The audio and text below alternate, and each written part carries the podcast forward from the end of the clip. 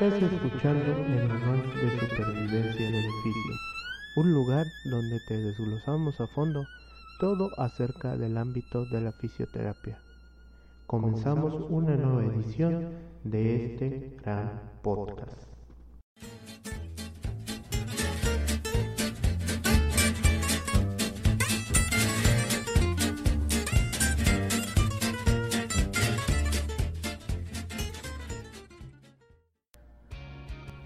Sean bienvenidos y bienvenidas mis queridos colegas fisioterapeutas, rehabilitadores físicos, técnicos en rehabilitación física, etcétera, etcétera, etcétera. Queridos estudiantes también, que hoy nos acompañan en una emisión más del Manual de Supervivencia del Físico, en donde les deseo una hermosa tarde y en donde en el capítulo de hoy abarcaremos un tema que nos concierne a cada uno de nosotros en nuestra práctica clínica, como es qué nos depara el futuro para la fisioterapia y los fisioterapeutas aquí en México. Vemos que a lo largo del tiempo la fisioterapia ha ido evolucionando, en donde si nos vamos a los orígenes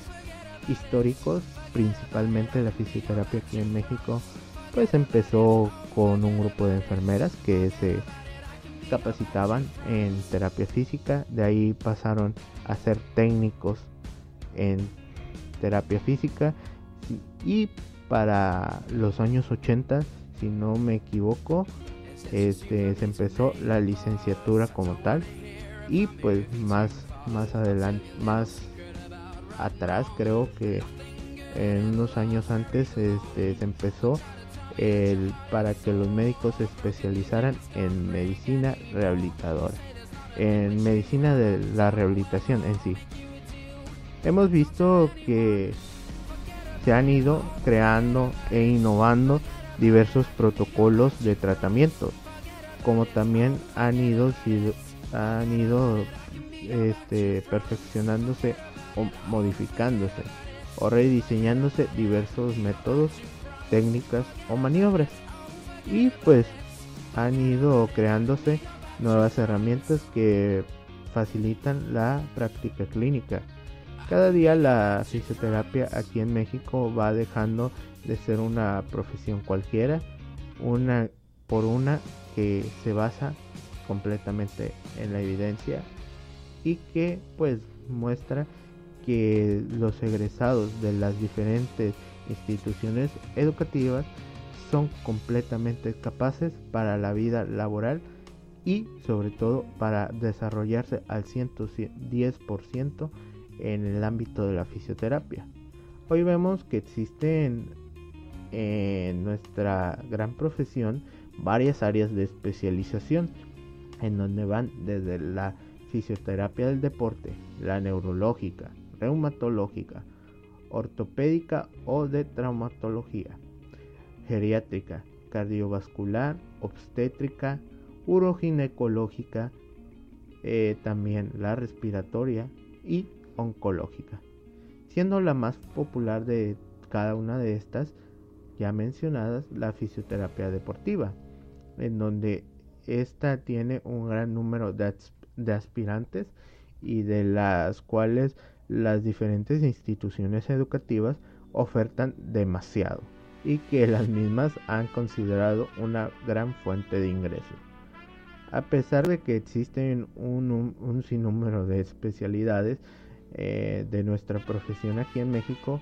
pues las únicas que llegan a explotarse o que buscan que se abarque eh, son la deportiva y en raras ocasiones la neurológica siendo la de las más las demás en sí este relegadas obligando a aquellos fisioterapeutas que van a buscar especializarse en otras ramas tener que ingresar a un programa de intercambio cultural o incluso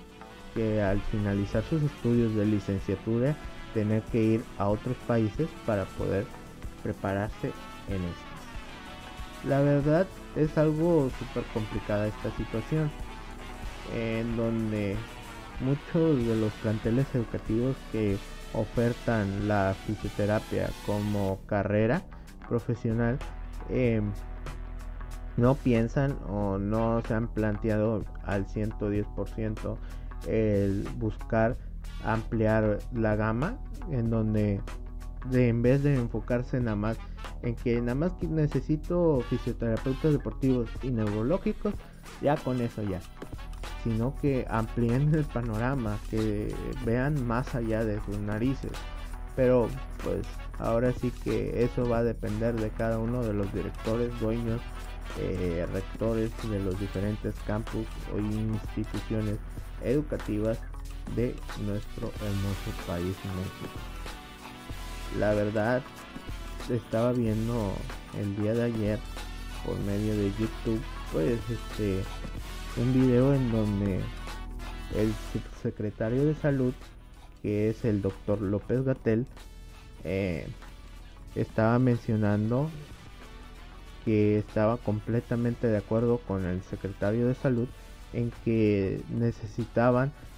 eh, más ayuda para poder combatir al COVID-19, en donde se mencionó que se necesitaba este, a inhaloterapeutas como también fisioterapeutas respiratorios, ya que la función que estos imparten es realmente necesaria en estos momentos de pandemia mundial. La verdad no podría creer lo que había mencionado y en donde al estar escuchando pausadamente cada una de sus palabras eh, que fue mencionado, no cabe duda que su expresión era totalmente de un profesionista que busca el bienestar del paciente. No puede ser que estos funcionarios que son doctores con un sinnúmero de estudios a lo largo de su vida profesional y que tienen completamente una experiencia completamente abismal eh, estén completamente abiertos a que exista un equipo multidisciplinario en donde el fisioterapeuta cumpla una función muy importante en donde si nos ponemos a ver los orígenes como ya lo dije de la historia de la fisioterapia o rehabilitación física aquí en México vamos a ver pruebas donde los diferentes terapeutas físicos brindaron apoyo ante diferentes pandemias que sucedieron a nivel nacional. Es que no puede ser posible que mientras ellos nos están diciendo que necesitan de nuestro apoyo, existan los médicos rehabilitadores que pues en lo personal es una profesión muy loable y que yo he aprendido de ellos bastante, pero se quedan inmersos en el pasado, piensan que este el aspirante o el estudiante o el recién egresado de eh, ahora sí de la profesión de fisioterapia de no está completamente apto para hacer funciones como estas. O sea, para poder entrar en un equipo multidisciplinario. En donde en realidad este no puede ser que no permitan que la rehabilitación física funcione al 100%. En sí da tristeza que estos médicos, por un celo profesional totalmente estúpido, no, nos hacen que se desvirtúe el verdadero objetivo de la rehabilitación física. Solamente pues espero y no sea demasiado tarde que cuando estos profesionistas se den cuenta el error que están cometiendo. O sea, ¿por qué ahora sí que es el momento que después de todo esto, o sea, nos preguntemos qué nos va a deparar el futuro para los fisioterapeutas en México. La verdad, yo creo a lo en lo personal que la fisioterapia va a ir creciendo, que está tomando a partir de ahorita de la pandemia del COVID está tomando un auge muy importante y en donde necesitamos ponernos las pilas y necesitamos mejorar cada día más como profesionistas. Es todo por este episodio. Espero hayan disfrutado este tiempo que he estado con ustedes y quiero decirles que todo lo que he mencionado en este episodio es una opinión completamente personal. Así que espero y tengan sus propias opiniones y sobre todo tengan un excelente día. Nos vemos en el siguiente episodio. Hasta luego.